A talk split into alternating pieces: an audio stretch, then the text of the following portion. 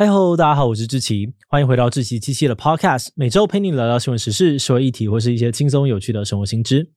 那今天这一集呢，我们要来聊聊的主题是诚品。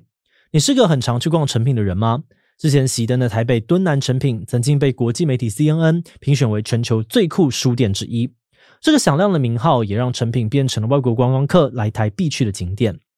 此外，诚品书店呢，也早已经成为了台湾人的日常。各种艺文展览啊、讲座，还有琳琅满目的书籍，不管你是什么样的人哦，都能够在诚品找到一个位置，不受打扰的读完一本书。而这种独特的阅读氛围呢，也让诚品成为台湾实体书店的龙头，每年有多达一点二亿人次造访。不过，诚品并不是一直都这么风光哦，他们曾经连续呢面对十五年的亏损，不得不转型。虽然转型最后成功了，但却也引起了不少的争议跟批评。诚品是怎么样在台湾崛起，并成为在中国、香港、日本都有设点的国际书店？在改革的过程当中，它又面对了什么样子的抉择跟质疑呢？今天就让我们一起来聊聊诚品吧。不过，在进入今天的节目之前，先让我们进一段工商服务时间。据统计，全台湾已经有超过五十七万户独居老人，在经济、体力等等的限制下，这些独居的长辈往往没有办法维护好居住环境，导致生活品质越来越恶劣。这个时候，长期照顾身心障碍者的台湾乐作创意协会挺身而出，贡献了自己的力量。他们发起了乐作家务队的服务，以弱势互助的概念，为身障乐儿与独居长辈搭起跨界服务的桥梁。身障乐儿化身助人天使，协助清扫改善长辈居住环境，彼此陪伴，不再孤独无依。我们真的觉得这是一个很有意义的专案，大家付出一份爱心，就能够在社会当中化为循环。因此，我们很希望能够邀请大家一起来支持乐作家务队。现在只要每月捐款一百元，就可以同时帮助到身障乐儿与独居老人，而且捐款还会送身障乐儿代工包装的厚实暖心托特包哦。如果你也希望让社会变得更好，现在就赶快点击资讯栏链接响应捐款吧。好的，那今天的工商服务时间就到这边，我们就开始进入节目的正题吧。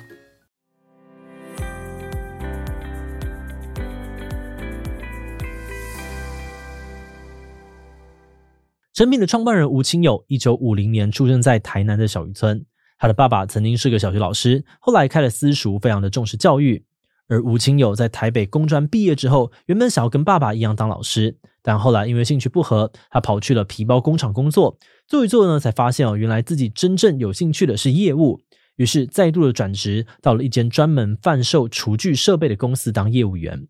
那因为吴清友的口才很好，也很积极的开发新通路，曾经把高价的厨具卖到中大型的文具店。而这种有创意的想法呢，让他获得了老板的赏识。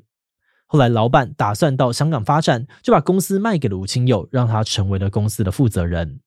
很多的客户都说，吴清友的厨具虽然比较贵，但是他的品质跟服务都没话说。在他的努力之下，公司的业绩越来越好，逐渐变成了台湾厨具设备的龙头。就连麦当劳刚进入台湾时，也多半都采用他家的厨房设备。事业有成的吴清友并没有停下脚步，他不止持续的代理欧美的厨具品牌，也开始投资房地产跟证券公司。一九八五年呢，年仅三十五岁的他已经累积了足够的财富，可以在阳明山的豪宅区买土地，自己盖房子了。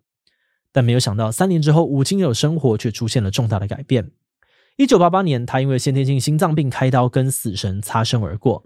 这段差点死掉的经验让他发现，这些年来呢，他虽然变得很有钱了，但生活并没有比较快乐。因此，他想要拿这些钱去做不一样的事情。他想要追求一个可以永久留下来的事业。他回想起哦，自己从小就喜欢阅读，当老师的爸爸也经常提醒起他真诚的重要性，并且强调财物有时而尽，唯一诚字终身受用不尽。于是呢，诚品书店就这样子诞生了。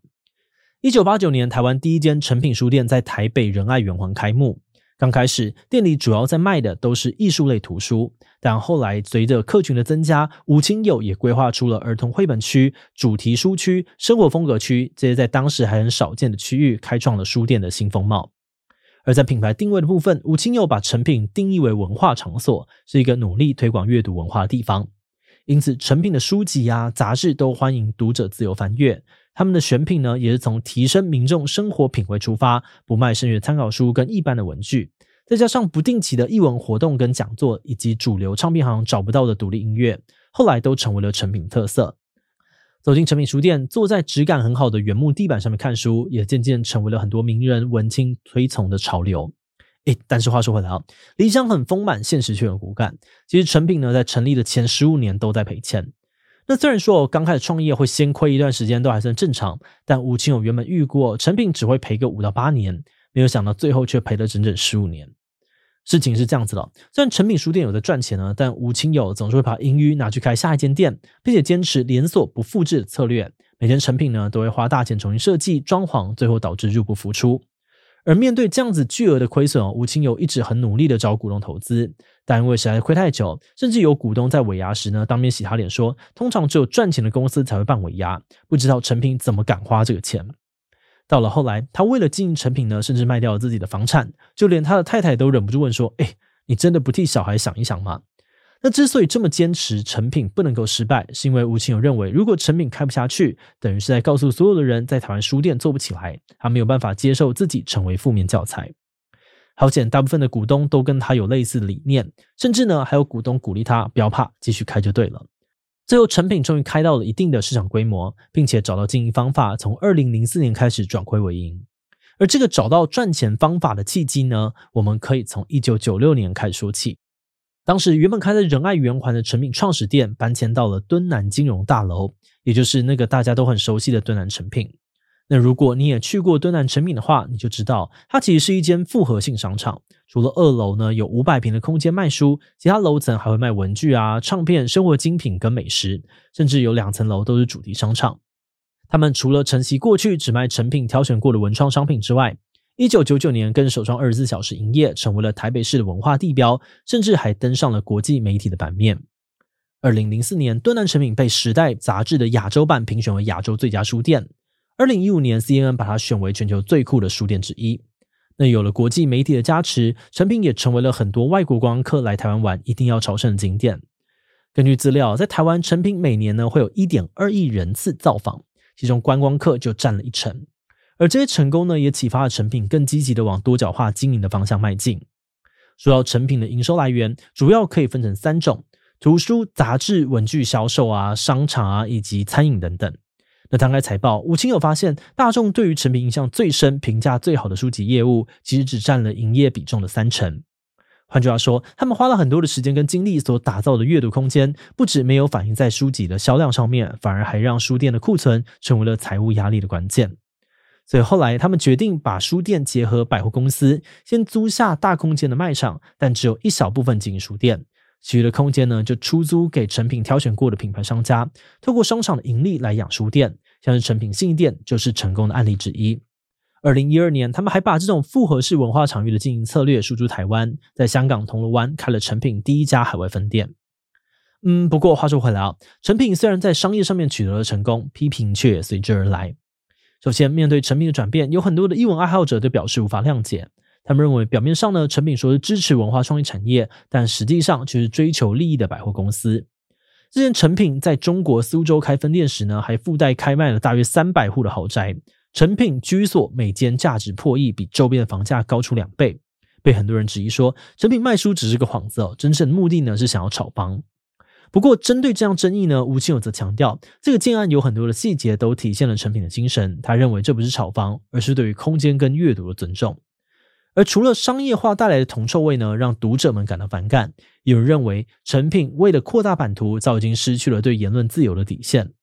像之前，诚品就曾经传出拒绝上架中国流亡作家袁宏斌的作品《杀佛》，而香港的诚品也传出了下架西藏相关书籍的消息。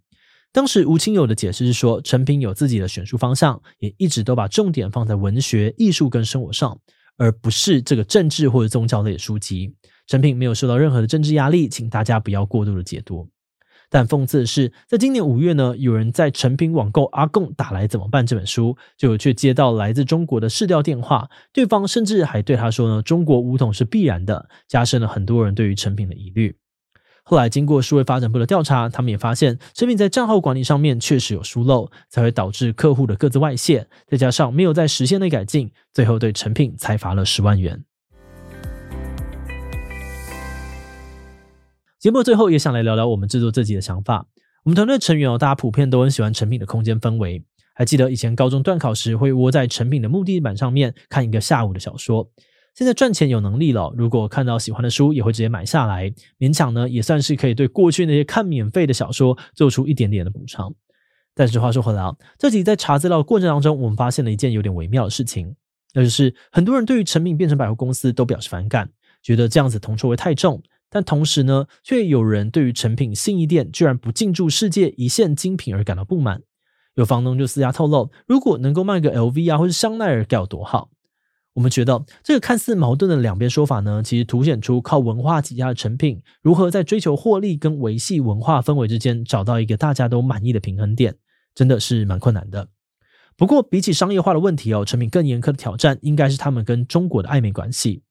就像我们刚才提到的，诚品曾经拒绝上架中国流亡作家的作品《杀佛》。那虽然说呢，现在诚品网络书店已经可以买到这本书了。但当初吴清友的说辞难免会被外界质疑，诚品当然有选书的自由，但宗教跟政治也是人文的一部分呢，怎么就这样子被轻易切割了呢？那我们认为，诚品如果为了要做大而割舍到言论自由，反而会挑战大众对于诚品的情感连接。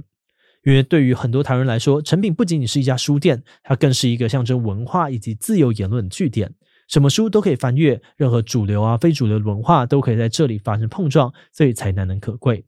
但如果这样子的成品不在了，那对于很多人来说，比起生气，更多的可能是感到遗憾跟可惜吧。